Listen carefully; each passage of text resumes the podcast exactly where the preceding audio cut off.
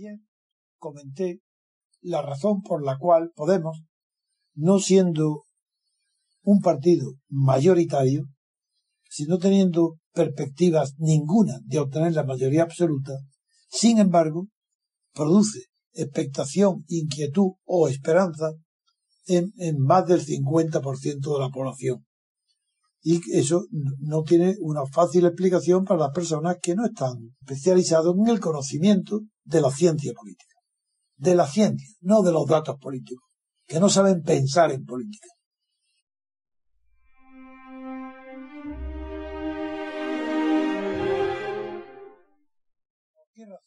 Podemos, sin tener expectativa de, tener, de conseguir una mayoría absoluta, y por qué Podemos, que no tiene una posición privilegiada en los medios ahora y que solamente tuvo algunos al principio algunas televisiones, la sexta sobre todo, y la cuarta, que lo adelantaron, lo apoyaron, porque, sin embargo, ocupa tantísimo la atención de los observadores, tanto españoles como extranjeros.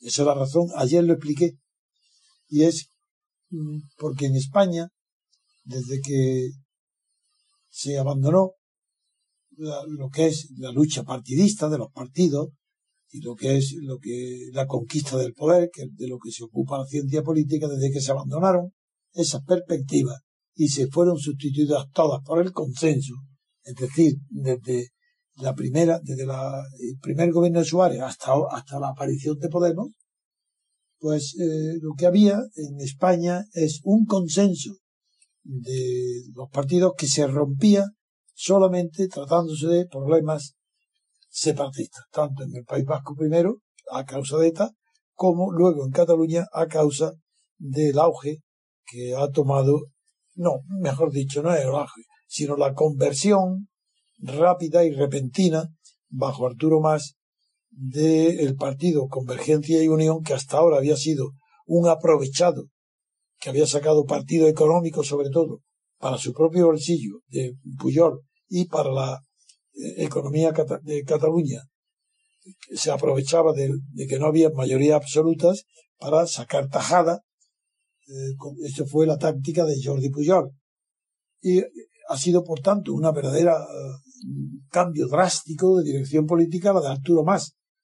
No, no soportando que Esquerra Republicana tomara el, el primer papel preponderante en la iniciativa política en materia de separación, pues tomó, sacó la bandera separatista, con lo cual ha hundido por completo a Convergencia y Unión, que ya es seguro, por muchas pericuetas que quiera, eh, que quiera hacer ahora, ya no podrá conseguir que ante la opinión pública él es un partido separatista que ya no representa la burguesía y, y, su papel hegemónico que en Cataluña ha terminado, especialmente desde que se ha descubierto algo que se sabía que era la corrupción enorme de, Jordi Puyol, que además el padre de, de Arturo Mas actuaba de testaferro de Puyol y de su familia y es muy probable, casi en Cataluña todo el mundo lo intuye, que el propio Arturo Mas está complicado en la misma corrupción que Jordi Puyol.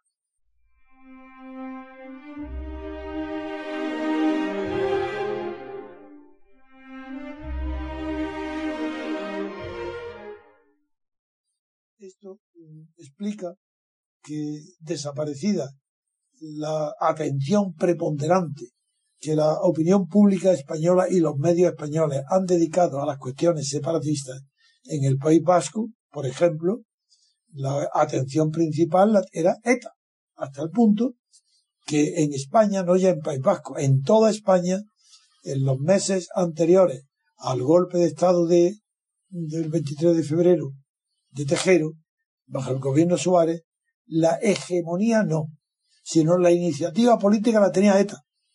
Y me dirán, ¿cómo es posible? Pues sí, claro.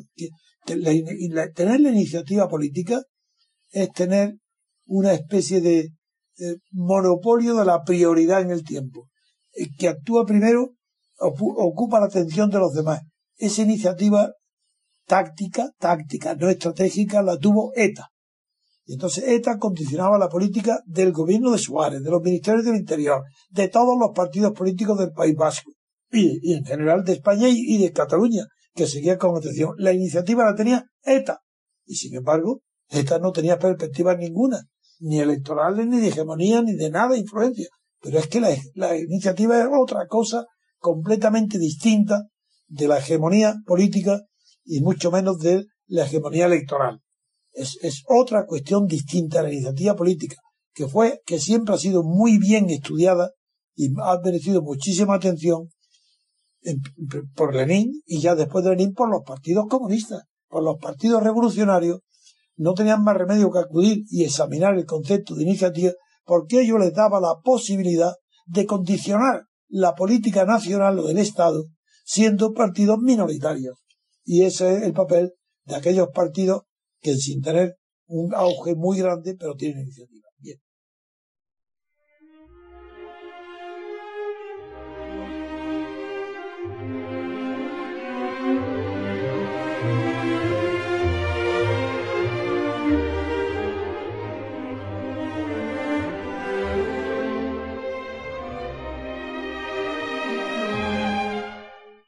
Con ese concepto hay dos tipos de iniciativas, la táctica y la estratégica. ¿Por qué razón Podemos ocupa la atención de los medios y de la gente? ¿Por qué preocupa? Porque tiene la iniciativa. ¿Y, cómo la ha tenido? Ha sido una casualidad. Eso, algo de mérito hay por parte de Pablo Iglesias y de los demás, pero no muy, no muy grande. Porque ellos cuando se presentan por primera vez antes de la elección europea aparecen en las televisiones. Y en las televisiones aparecen insultando a toda la clase política, merecedora de esos insultos. Si la clase política española no es respetable. Y, pero era respetada. ¿Por quién era respetada? Por los medios de comunicación. Y aparecen esos medios en televisión, con ánimo de lucro nada más por parte de Lara y compañía, aparece un señor que aparece vestido un poco eh, de una manera kinky, de una manera poco ortodoxa, con una coleta, con un cuerpo un poco extraño, anormal, un torso, un torso muy largo, unas piernas muy cortas, unos brazos y unos hombros muy altos, que aplaude a la altura de, su cara a, la gente por donde va, que no sabe andar sin aplaudir. Uno, una, una figura grotesca, pero muy listo y muy rápido y muy respondón, como dije ayer. Es un hombre que sabe atacar inmediatamente insultando y elevando la voz a quien le replica. Que como en España es un país que no está acostumbrado a, discutir con fuerza en la política, como sucede en Inglaterra, o en Francia, o en, en Italia, no digamos en Japón, donde hay puñetazos que en los parlamentos. Como no están acostumbrados, ha llamado mucho la atención la libertad de expresión que tiene Podemos. No solo por el contenido agresivo de las palabras que utiliza contra la casta, sino que además, de, por el tono agresivo de, las palabras que emplea, también por la manera inmediata que tiene de responder a cualquier tipo de crítica o a alguien que se lo ponga. Esa táctica de mitinero, de, de hombre habituado a hablar, de un hombre listo, le permitió que al conseguir los primeros resultados en las elecciones europeas, contra todo lo previsible, al ver que se le votó como consecuencia del impacto que causó en la opinión pública española el movimiento del 15 de mayo, el 15M, como estos son los herederos del 15M, pero no puros, porque el 15M eran, eh, fue un movimiento apartidista, mientras que estos han cogido el triunfo social y fracaso político del 15M siendo de Izquierda Unida y por tanto de una gran tradición y experiencia de partido político comunista. Esa les da una ventaja sobre los demás. Aparece ahora con esa herencia y después de la elección europea es un hombre activo y listo, porque es muy listo, yo repetí ayer, no es inteligente ni sabe política. Es un hombre que no ha estudiado mucho, que sabe poco, pero que improvisa y habla seguido como Felipe González. Y eso en España gusta mucho. Las personas como los charlatanes de feria en España gustan.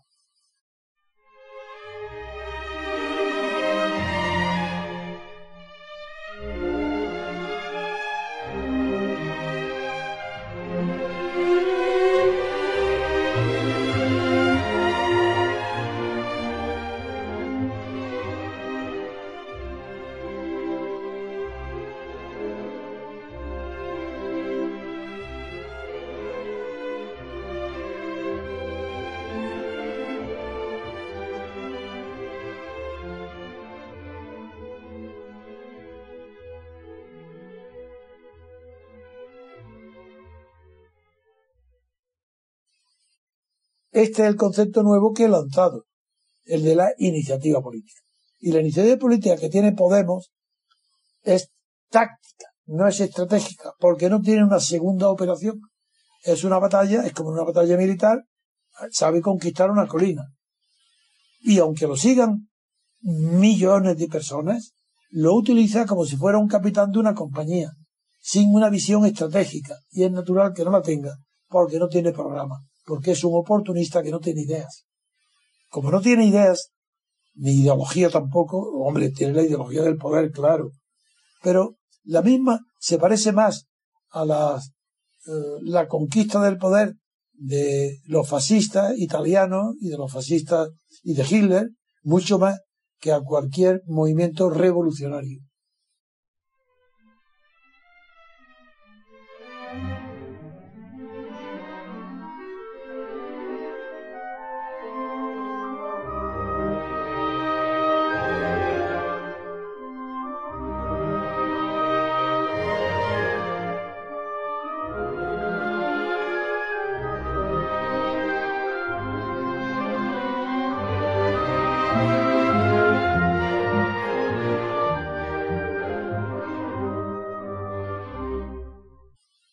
Desde luego no tiene nada que ver con los movimientos revolucionarios de Lenin, eso nada, en absoluto.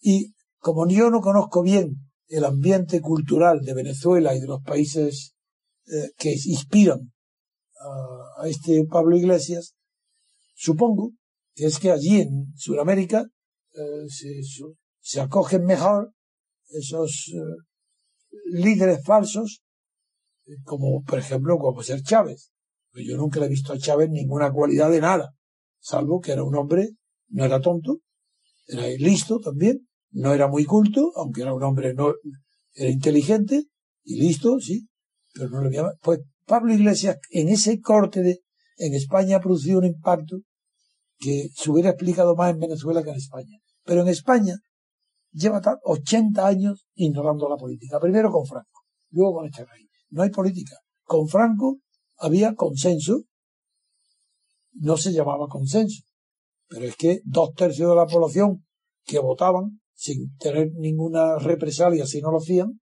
eran voluntarios, dos tercios de la población apoyaban al franquismo. Y hoy, esta monarquía, hay también otros dos tercios que apoyan esta monarquía. Y entre los que apoyan a esta monarquía, para que salga alguna figura que tenga iniciativa, no tiene más remedio que apoyar a esta monarquía y a este régimen de partido y a esta partitocracia y a esta corrupción.